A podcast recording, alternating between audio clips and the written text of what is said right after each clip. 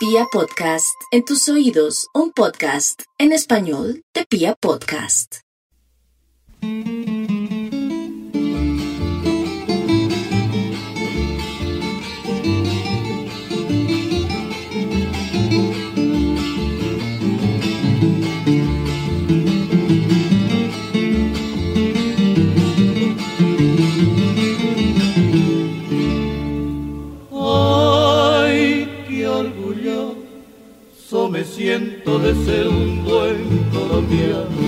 Al momento de publicación de este podcast, estamos celebrando en Colombia el 20 de julio de 2022. El grito de la independencia, el día en que todo empezó, el día en que esta colonia comenzó a convertirse en país, un país soberano, un país libre, un país responsable de sus decisiones. Estamos viendo cómo el ejército sale a las calles, celebra su propio honor a través de marchas, donde empuñan sus fusiles y nos demuestran su propio poder. Vemos los cielos con casas y bombarderos surcando, dejando una estela tricolor, amarilla, azul y roja, en representación de nuestra bandera, aquel símbolo patrio que nos debería hacer sentir orgullosos de lo que somos y de dónde venimos. Pero de dónde venimos es precisamente lo que no debería hacernos sentir muy orgullosos. Desde que nací, siempre que un extranjero escucha la palabra Colombia, piensa en cocaína. Muchas veces decimos que es cosa del pasado, cuando en realidad los cultivos de cocaína nunca han sido tan grandes como lo son ahora. Siempre que se pregunta sobre un colombiano, se pregunta si es narco o no. Recientemente, algunos futbolistas, cantantes o ciclistas nos han ayudado a cambiar esa visión, pero en la práctica seguimos siendo narcos para el resto del mundo. Y no es ganado gratuitamente porque seguimos siendo la despensa mundial de cocaína en el mundo. La cocaína ha determinado en muchos sentidos nuestra identidad colombiana. Es la que mantiene nuestra economía a flote. El dólar sería aún mucho, pero mucho más caro si no hubiera narcotráfico, si no hubiera dólares sucios andando por ahí, circulando en cualquier casa de cambio o en cualquier calle. Durante muchos años, el narcotráfico fue responsable de buena parte de nuestro PIB. El narcotráfico marcó además una agenda, una agenda nacional, en la que todos los grupos armados tuvieron que sacar su tajada mientras el Estado vio la forma de tratar de contener su poder incontrolable por cuenta de este polvo blanco. Pero el Estado también fue permeado por el narcotráfico. Presidentes enteros fueron elegidos con dineros de grupos armados, de carteles. Y aún hoy en día vemos noticias tan increíblemente alarmantes como que un funcionario del gobierno actual tenía un laboratorio de drogas en su finca. El narcotráfico ha determinado también nuestros procesos de política económica. Hemos destinado gran parte de nuestros impuestos a la guerra, a combatir ese narcotráfico que existe, entre otras cosas, por la enorme demanda del mundo. Si el mundo no quisiera consumir tanta cocaína, probablemente nosotros no produciríamos tanta, no la exportaríamos y no la llevaríamos. Atacamos siempre la base, atacamos al campesino que siembra hoja de coca, aun cuando él nos enriquece y aun cuando lo hace simplemente porque no hay un cultivo más rentable, dadas las pocas oportunidades de nuestro país. El narcotráfico ha marcado de muchas maneras los millones de asesinatos que ha habido en mi país. Le dio una fama mal ganada en la actualidad a una de las ciudades más importantes como es Medellín. Y nos generó una serie de narrativas y de historias que han dado para que nuestros reflectores se fijen en películas, series, libros, canciones y un montón de cosas que hoy en día podríamos decir que son cosa del pasado, pero que en realidad simplemente se trasladaron al campo y a los grupos armados, numerosos, sin capos tan visibles y sin prácticas tan mediáticas. El narcotráfico, la cocaína, podría ser uno de los protagonistas más implacables en la historia de lo que hemos hablado aquí en Serialmente. Bienvenidos pues a la decimoprimera entrega de la tercera temporada de este podcast a petición del público.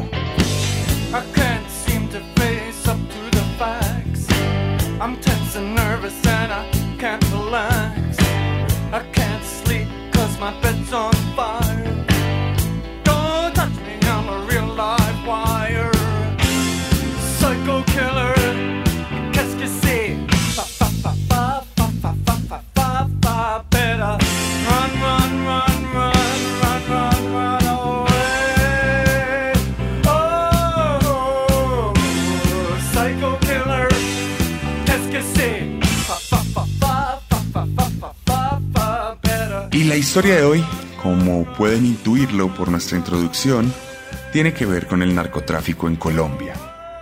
Normalmente no hablo de este tipo de personajes, estamos hablando de psicópatas que tienen una serie de procesos mentales distintos a la hora de matar.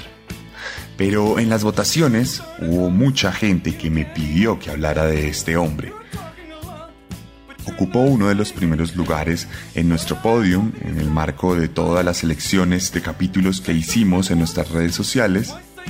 Y ahora, ante ustedes les voy a traer la historia no necesariamente de un asesino serial, pero sí de un asesino implacable que de hecho tiene en sus manos muchísima más sangre que incluso Luis Alfredo Garavito. Hoy les voy a contar la historia de un hombre que vino desde abajo les voy a contar la historia de un trabajador incansable que puso sus manos al servicio del mal. Les voy a contar la historia de uno de los sicarios más mediáticos en todo el haber de nuestro país. Hoy les voy a contar la historia de John Jairo Velázquez Vázquez. John Jairo Velázquez Vázquez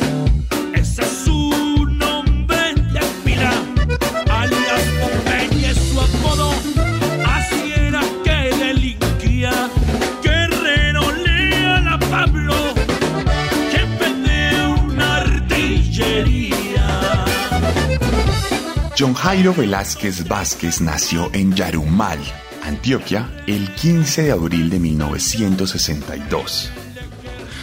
Como casi todos los sicarios, nació en una familia sin muchas oportunidades, una familia que no le podía brindar grandes instituciones de estudio ni tampoco grandes instituciones para tener sueños. Es por esto que desde el principio se nos mostró como un joven completamente apático para el estudio, se demoró mucho en graduarse, de hecho nunca llegó a cumplir la secundaria. Cuando apenas cursaba tercer grado, ya siendo un adolescente, intentó ser estilista, estudió manicura y pedicura, y la verdad es que no le gustó mucho. Luego intentó ser barbero, pero tampoco se sentía feliz. La verdad es que desde muy pequeño siempre se sintió atraído de forma intrínseca a la violencia. Le gustaba la acción, le fascinaban las armas, le gustaba la manera en que los hombres desplegaban su testosterona haciéndose daños unos a otros.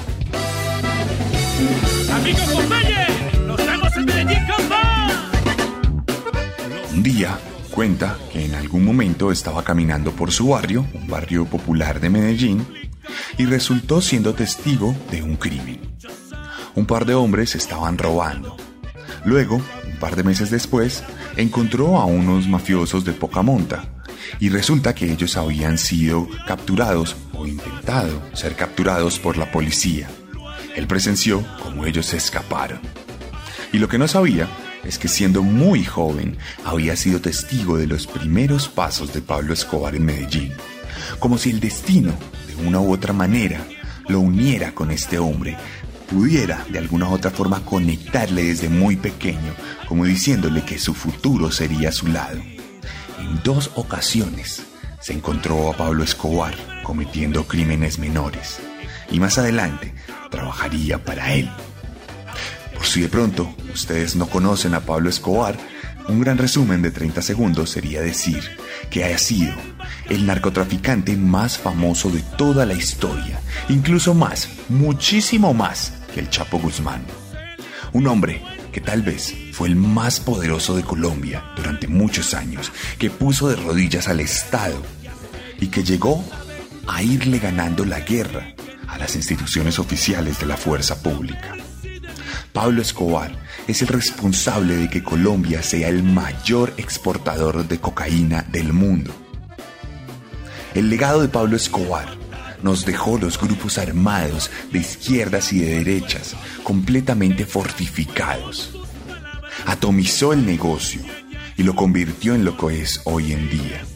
Permeó a los políticos, corrompió a la policía y al ejército.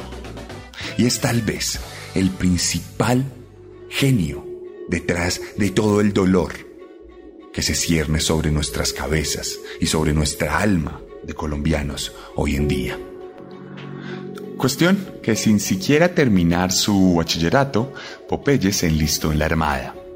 Allá fue donde recibió su apodo, por su parecido físico tan evidente a nuestro muñequito, a nuestro dibujo animado tan famoso que es Popeye el Marino. De cualquier forma, John Jairo se aburrió en la Armada, se salió de allí e inmediatamente se metió a la policía Siendo apenas un mayor de edad que ni siquiera había terminado séptimo grado, empezó a entrenar para convertirse en un uniformado, pero no le gustó la dinámica, le aburrió el exceso de disciplina, le aburrió tener que cumplir horarios y le aburrió la mala paga que recibía. Razón por la cual, después de un tiempo, se salió de la policía y guiado por ese gusto por la violencia, optó por el otro bando algo muy común en nuestro país, donde los actores armados en muchas ocasiones saltan de bando en bando como mercenarios. Encontramos policías que se convierten en paramilitares o incluso, aunque es un poco más extraño, en guerrilleros y viceversa. Simplemente mercenarios del dolor, gatilleros, de un bando o del otro, que no luchan por convicción, sino por unas comodidades y sobre todo por la falta de oportunidades. Es por esto que Popeye muy rápidamente hizo parte de las estructuras de las células generalizadas del cartel. Siempre afirmó que nunca fue parte de delitos menores, que nunca robó a nadie, que nunca estafó, incluso que nunca secuestró, por lo menos en sus inicios, y que su primer delito fue en realidad un crimen, un asesinato, cuando le mandaron a matar a un conductor de bus que años atrás había estrellado a la mamá de un mafioso y no le había prestado ayuda. Este mafioso, que por entonces era muy pobre, creció y se volvió un hombre poderoso y en ese momento terminó contratando indirectamente a Popeye para que alcanzara a este conductor y le asesinara fríamente. Tenemos el primero de muchos asesinatos. Su única motivación, el dinero. Su única motivación, entrar formalmente a un lugar donde más adelante sería el lugarteniente de los más grandes sicarios de toda nuestra historia. Me gustaban las armas, la acción. Yo ingresé a la, escuela de grumete en Barranquilla con cuarto bachillerato. Ahí salí, muy, me pareció muy pobre eso allá a la escuela de grumete, me retiré. Después terminé quinto y sexto y ingresé a la escuela oficial de la Policía Nacional a hacer curso oficial. Ahí me desmotivé y me retiré rápidamente. Y cuando menos pensé, el destino ya me tenía en las calles armado y, disparando en Medellín. Cuenta Popeye que cuando todavía era muy joven, alrededor del año de 1982, siendo un veinteañero, acompañó a un amigo electricista a la hacienda Nápoles. Por aquel entonces, Escobar era muy famoso. No era perseguido como lo sería más adelante, pero ya era el dueño de Antioquia entera. Entonces, un toro mecánico, una tracción en su casa privada, se dañó y el amigo electricista le pidió a Popeye que lo acompañara. Cuando llegaron allá, Escobar se asomó por uno de los balcones y para Popeye fue una epifanía. Fue una catarsis, fue un proceso intrínseco en el que se dio cuenta que estaría conectado a ese hombre para siempre. Le vio y desde el principio le admiró. le asumió como Dios y se decidió que tarde o temprano trabajaría para él. Popeye siguió su camino. Se había convertido en un escolta. La reina nacional del ganado por aquel momento era una mujer hermosa y muy popular en Medellín. Tenía mucho dinero y por ende necesitaba una escolta que la protegiera de la inseguridad, razón por la cual a Popeye le fue asignado este cargo. Su única labor era tener un arma con salvoconducto y saber manejar, suficiente para poderle contratar y llevarla a todos lugares. Pero resulta que la reina del ganado por aquel entonces era también una de las amantes del mismísimo Pablo Escobar. Es por esto que Pablo pudo ver en repetidas ocasiones a Popeye y se dio cuenta de lo muy buen trabajador que era, pues era un hombre que manejaba muy bien, que se notaba que manejaba su arma también muy bien y que era muy responsable y profesional con la mujer a la que estaba protegiendo, siendo muy respetuoso y jamás entrometiéndose en los asuntos que no le incumbían. Sin embargo, un día se acabó esta relación. Escobar se cansó de su amante y dejó de verse con ella, razón por la cual Popeye se quedó sin trabajo. Entonces, John Jairo asistió a la oficina de Escobar y le dijo muy de frente que conocía todas sus caletas, que solo tenía dos opciones, asesinarlo o contratarlo. Escobar, ante tal muestra de coraje, optó por contratarlo.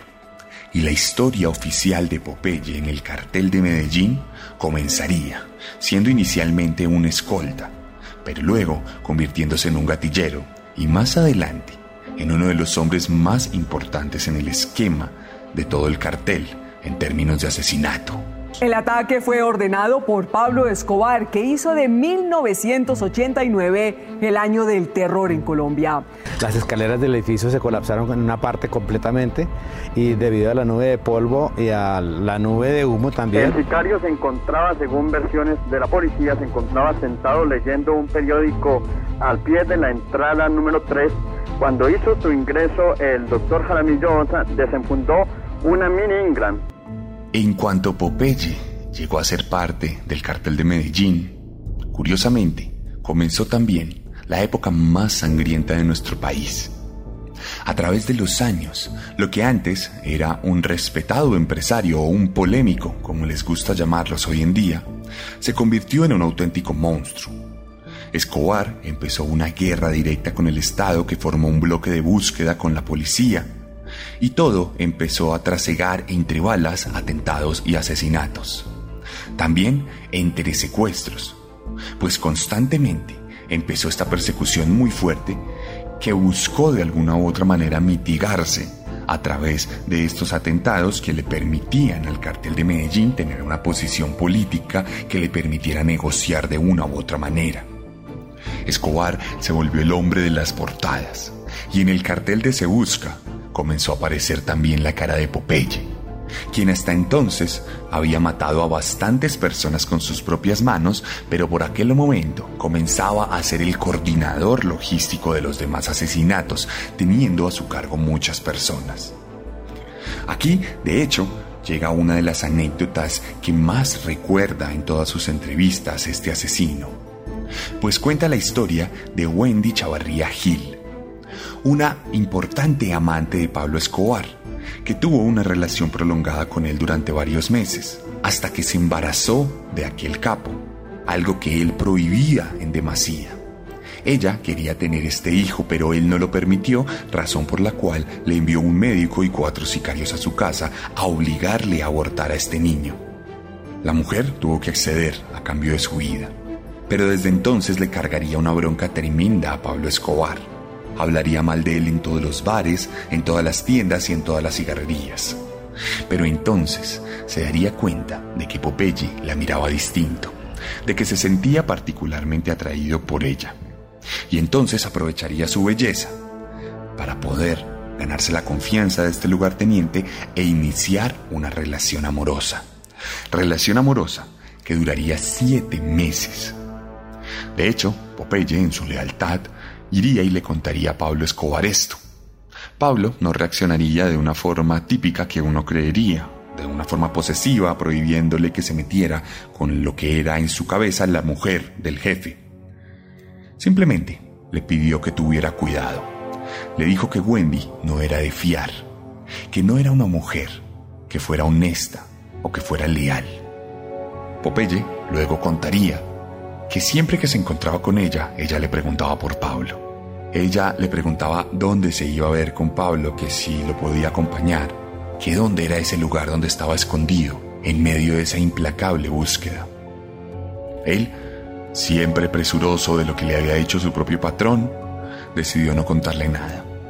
Y luego, de un día para otro, Pablo Escobar le mostró una grabación en la que Wendy salía reuniéndose con la gente del bloque de búsqueda, con los policías que seguramente le estaban ofreciendo inmunidad a cambio de información.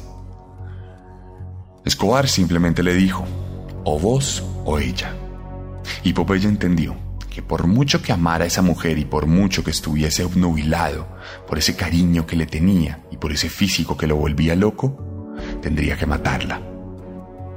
Y aquí es donde vemos que la cabeza funciona de formas extrañas. Estamos hablando de uno de los peores asesinos en la historia de Colombia, uno de los sicarios más famosos, si no el más famoso. Y estamos viendo que en realidad era un hombre que tenía sentimientos frente a sus seres queridos, que sabía que por temas de lealtad y de supervivencia debía asesinar a Wendy, pero que no era capaz de hacerlo él mismo con sus propias manos. Él se negó rotundamente a matarla él mismo, pero lo que sí hizo fue mandar a uno de sus sicarios a que la ultimara a balazos enfrente de él.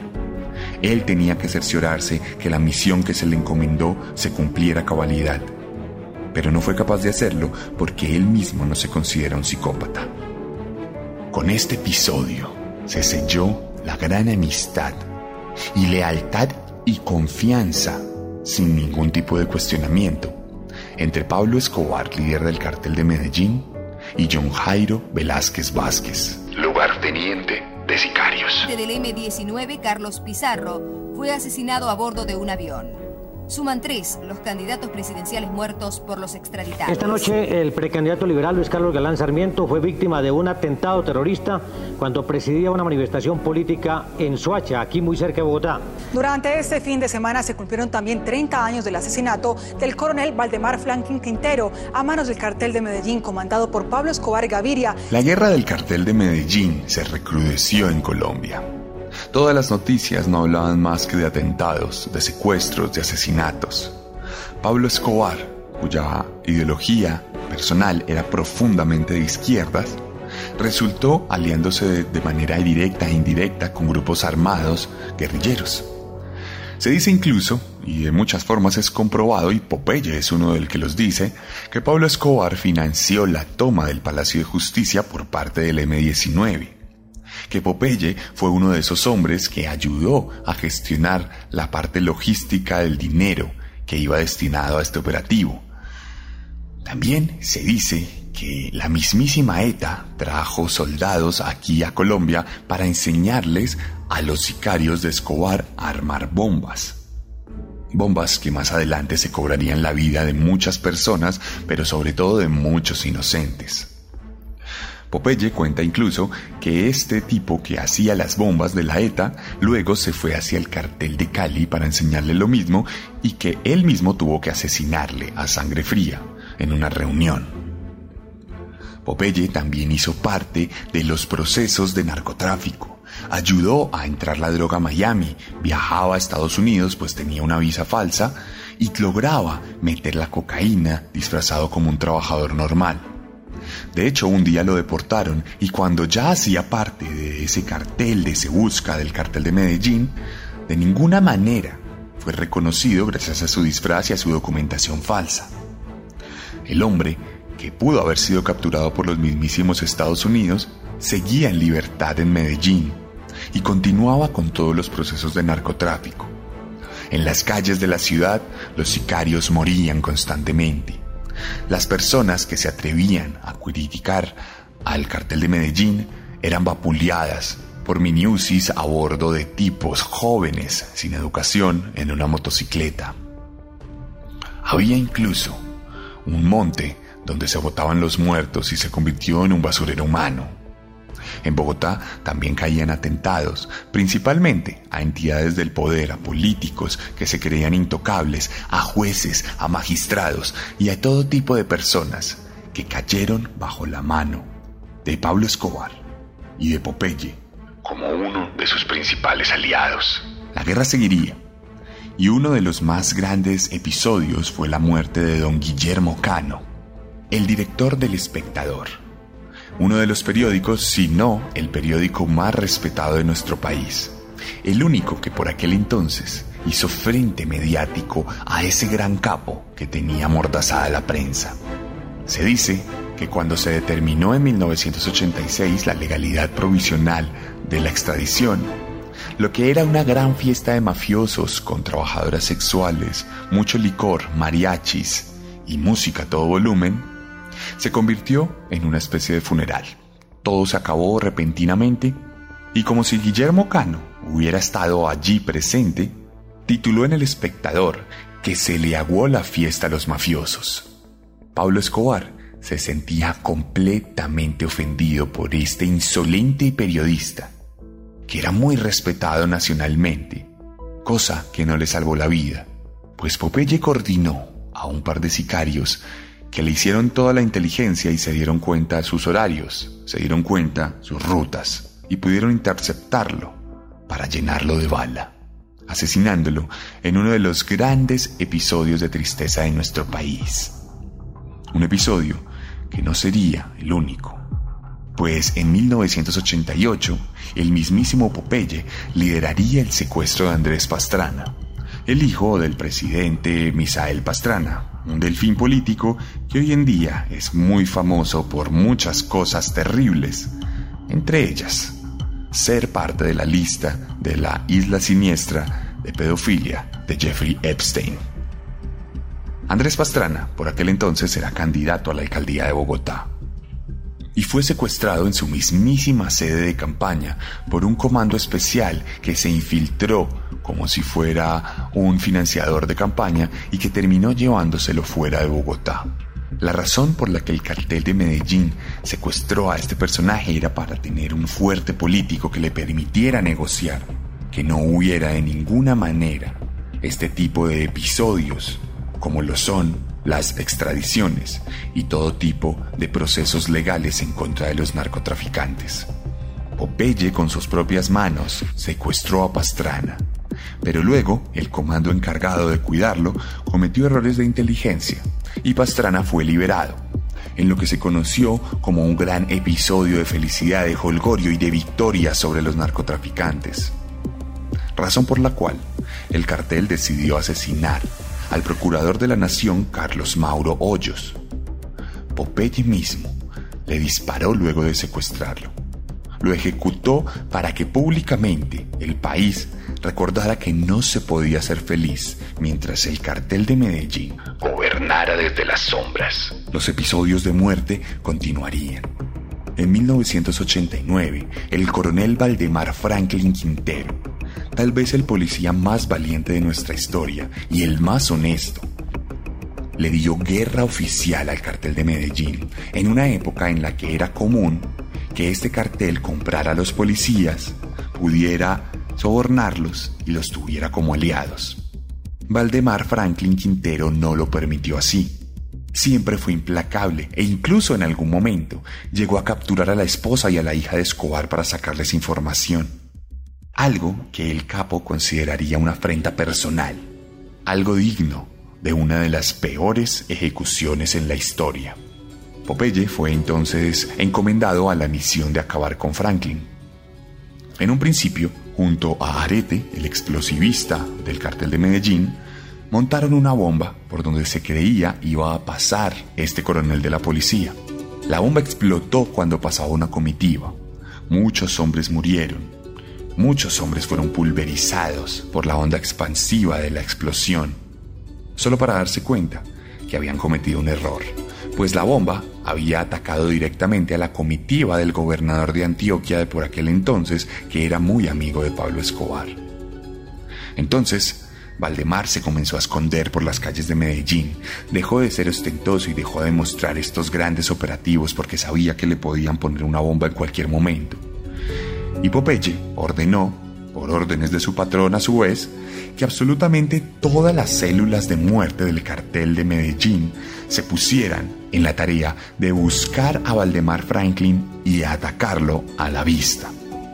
Algo que pasaría pocos días después, cuando en un retén ilegal el hombre recibiera más de 150 balazos por órdenes directas de Popeye. Trabajó para Escobar, era su sombra. Y allá en Colombia, sin mucho pancho demostrando su lealtad, mató a su novia. Todos lados se hablaba de JJ, imposible de olvidar. Fue muy mentado por si no sabían su historia, se la vamos a contar.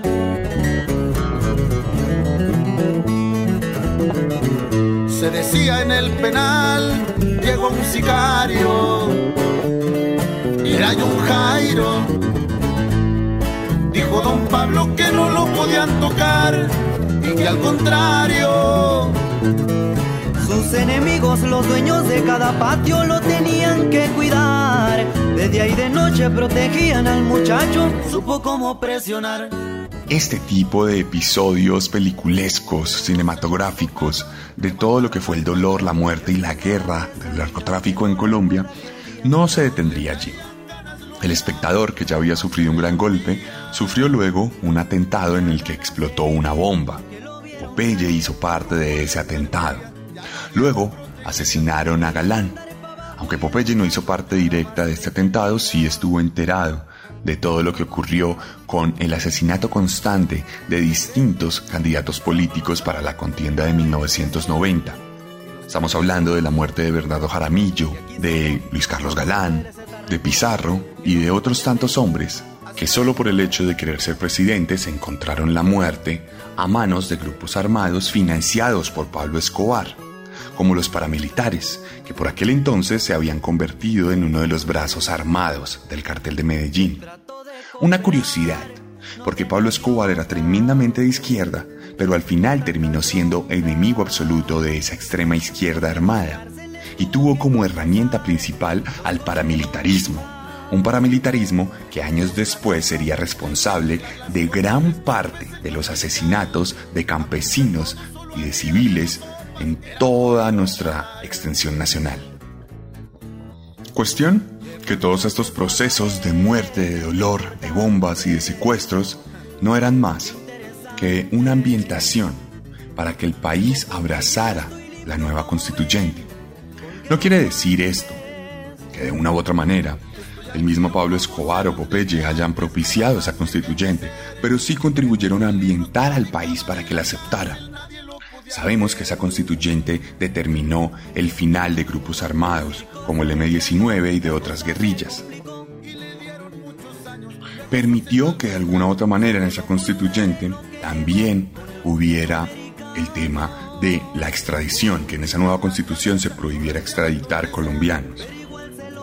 Y esto sacó adelante ese nuevo documento que permitió a la larga que Pablo Escobar, junto con su cartel, decidiera entregarse a la justicia, sabiendo que no lo podían extraditar, lo cual le permitiría vivir tranquilamente en una cárcel en Colombia.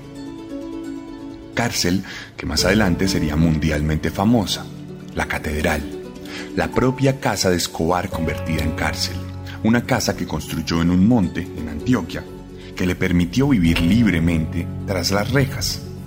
De hecho, el primer círculo de guardias eran sicarios disfrazados y nadie del gobierno podía entrar a esa cárcel. Cárcel donde todo el tiempo, a través del fondo falso de una furgoneta, ingresaban trabajadoras sexuales, mujeres famosas, también futbolistas de Atlético Nacional e Independiente Medellín, que jugaban fútbol con el mismísimo Escobar, con el mismísimo Popeye. Obviamente, el narcotráfico continuaba y desde la cárcel Escobar seguía coordinando todo tipo de viajes de cocaína afuera del país.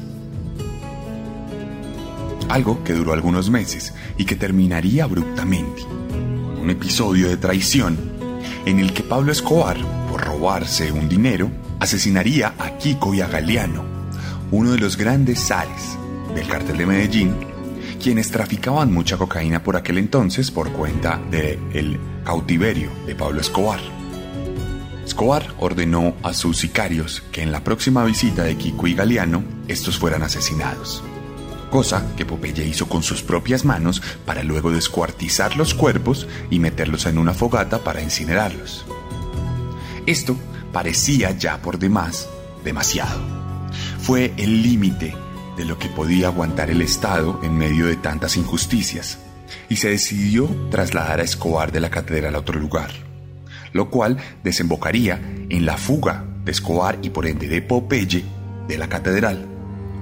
Empezaría entonces la época más oscura para el cartel de Medellín, la persecución implacable, ya no solo del ejército, sino también del cartel de Cali, el rival principal de Escobar, que hasta entonces había librado una batalla con él, pero que ahora se aliaba al ejército, se aliaba al Estado, para poderle atrapar, formando el grupo Los Pepes, perseguidos por Pablo Escobar.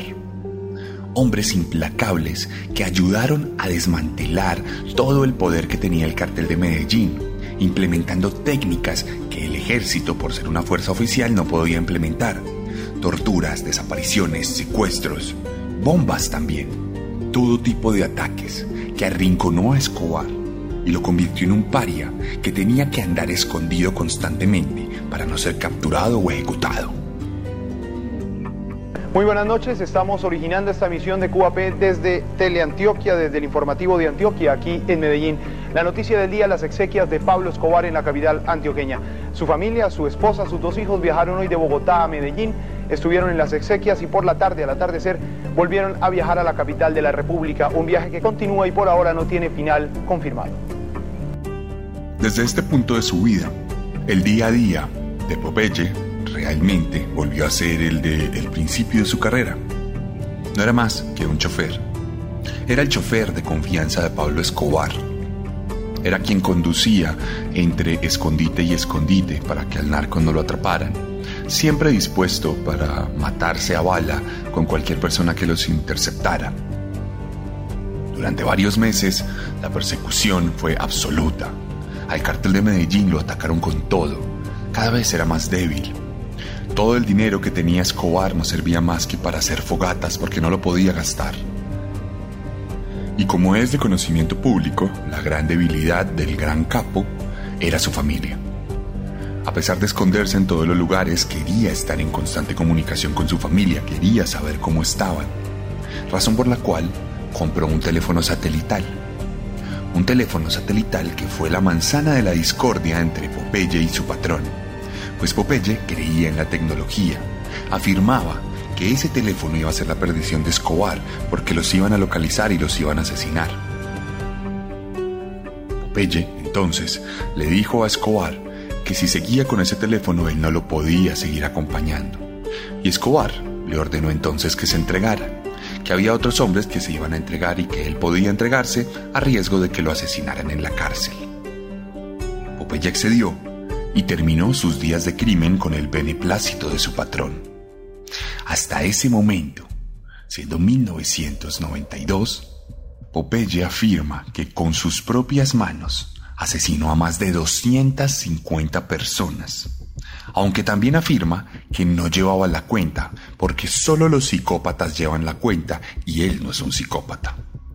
Un no psicópata que además de esas 250 personas, afirma haber estado involucrado de forma directa o indirecta, en la muerte de 3.000 personas, contando todos los efectos colaterales de lo que fueron las bombas los otros atentados, como por ejemplo el de César Gaviria, un hombre que luego fue presidente de Colombia y que supuestamente se iba a montar a un avión.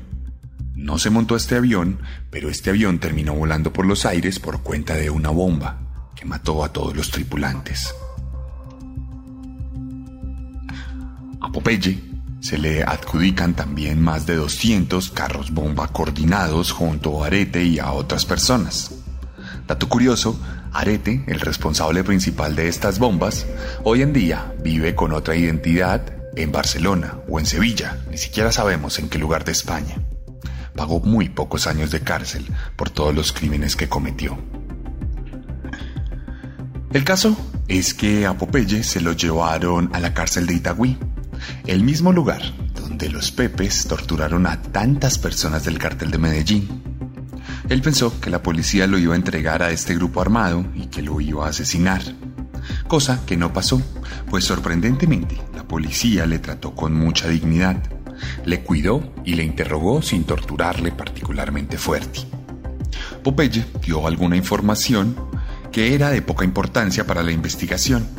Siempre se mantuvo leal a su patrón, siempre le tuvo toda esa lealtad y honestidad que le debía por todo lo que le dio durante su vida. El caso es que a Popeye lo iban a matar en esa cárcel. Se sabía. Los otros reclusos adscritos a los Pepes y al cartel de Cali le tenían en la mira, por lo cual se lo llevaron desde esa cárcel a otra en helicóptero.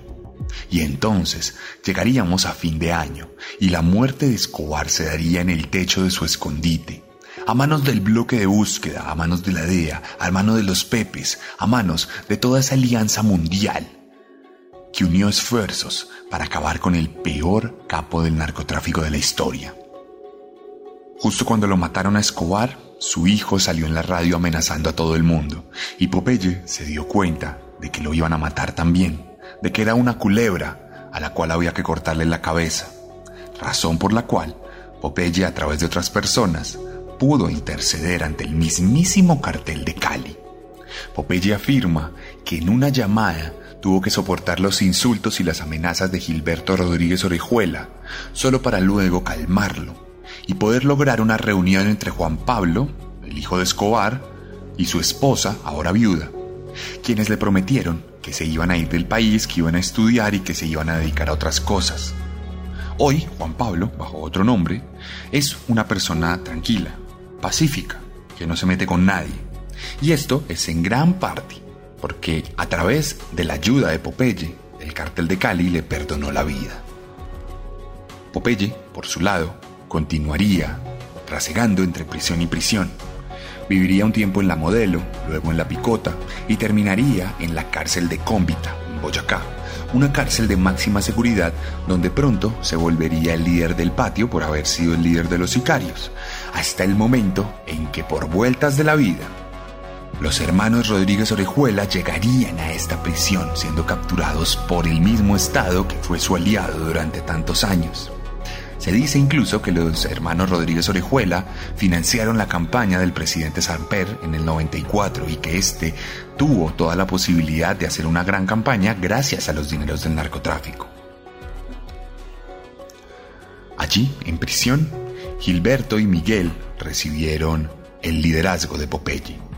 Él les entregó de inmediato todo el poder del patio, pues eran unos capos y un simple trabajador no podía ser jefe de ellos dentro de prisión. Allí se volvieron, tal vez no amigos, pero sí socios.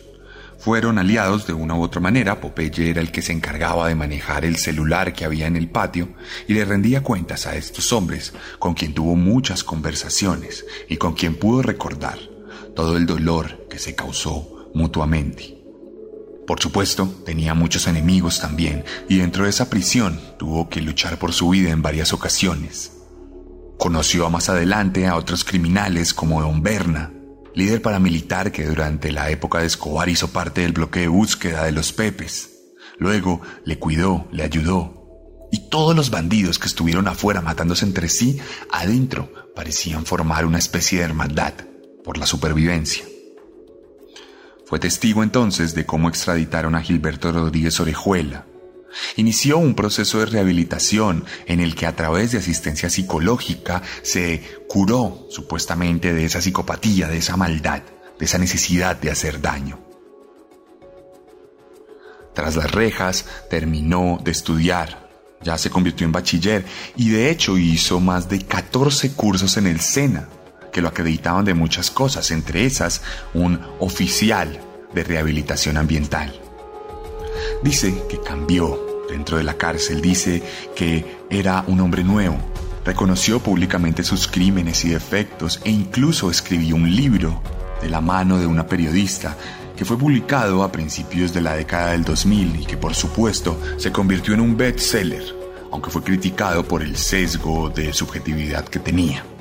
Pasaron 23 años desde que lo capturaron y lo enjuiciaron. Se preparó para salir en libertad. Salió efectivamente de la cárcel en 2014. Afirmó que ganó, que le ganó la guerra al narcotráfico, porque sobrevivió, porque sobrevivió al cartel de Medellín, sobrevivió a Pablo Escobar, a la persecución de la policía, sobrevivió al cartel de Cali, a los grupos paramilitares, a las guerrillas. Sobrevivió a todo eso, pagó sus tiempos en prisión y salió a convertirse en un nuevo hombre. Afuera, de hecho, se convirtió en youtuber. Tuvo más de un millón y medio de suscriptores. Recibió la placa de YouTube y se volvió muy famoso porque en cada video contaba la historia, desde su perspectiva, de lo que había pasado con el cartel de Medellín.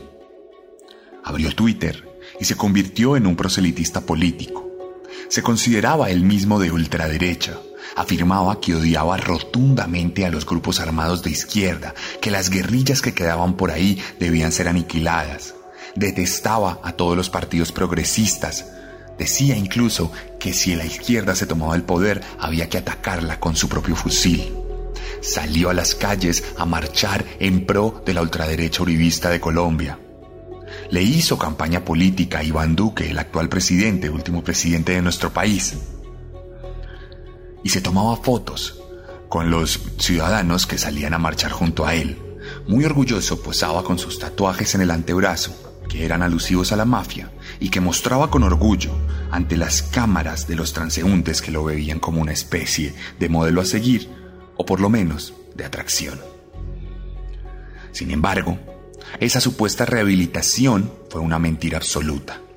En 2018 fue recapturado nuevamente por extorsión, concierto para delinquir y por juntarse con supuestos mafiosos de la oficina de Envigado que salían en fotos compartiendo con él. Algo que tenía rotundamente prohibido, así como tenía rotundamente prohibido utilizar Twitter para amenazar personas. Todo esto sería suficiente para que fuera nuevamente capturado, esta vez enviado a la cárcel de máxima seguridad de Valledupar, el lugar donde hoy en día residen asesinos como Luis Alfredo Garavito, el monstruo de Monserrate, el monstruo de la soga y otros tantos que hoy en día están purgando su condena por la maldad terrible que cometieron. Cuestión que pasaron los años y se descubrió rápidamente que Popeye tenía cáncer. Este cáncer rápidamente hizo metástasis en el estómago, en los pulmones, en el esófago y en los riñones de nuestro protagonista, convirtiéndolo en un despojo humano que recibiría durante unos meses cuidados paliativos en el Instituto Nacional de Cancerología, en Bogotá, lugar donde el 6 de febrero de 2020, a sus 57 años, moriría por cuenta de su enfermedad.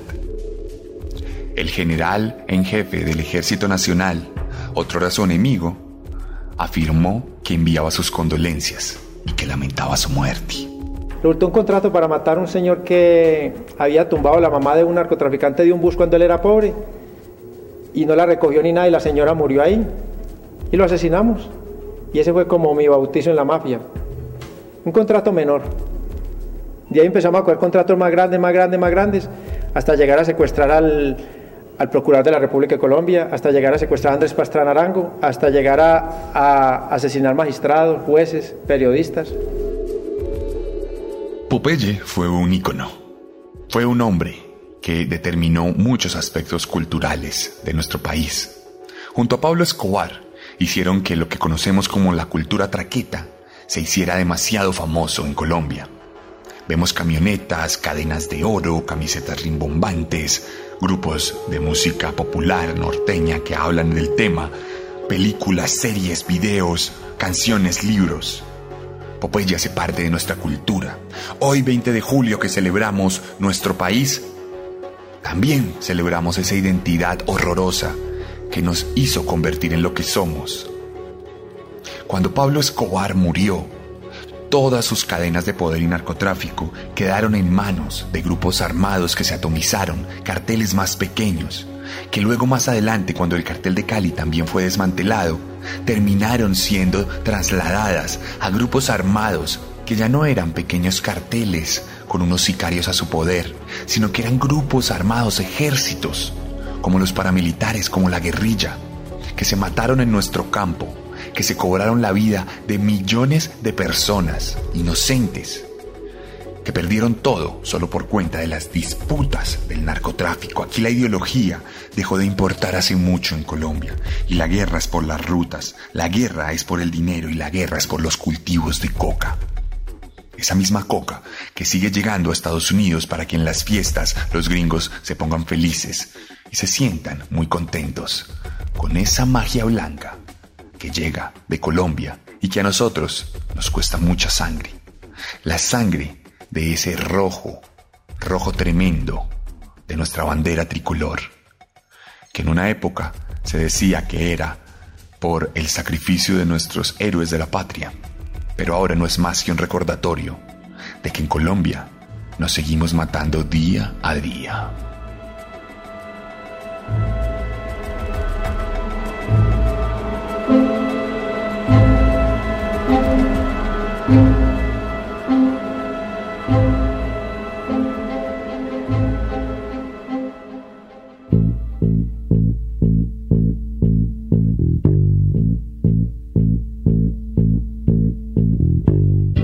Esta fue la decimoprimera entrega de Serialmente en su tercera temporada, la historia de John Jairo Velázquez Vázquez, alias Popeye.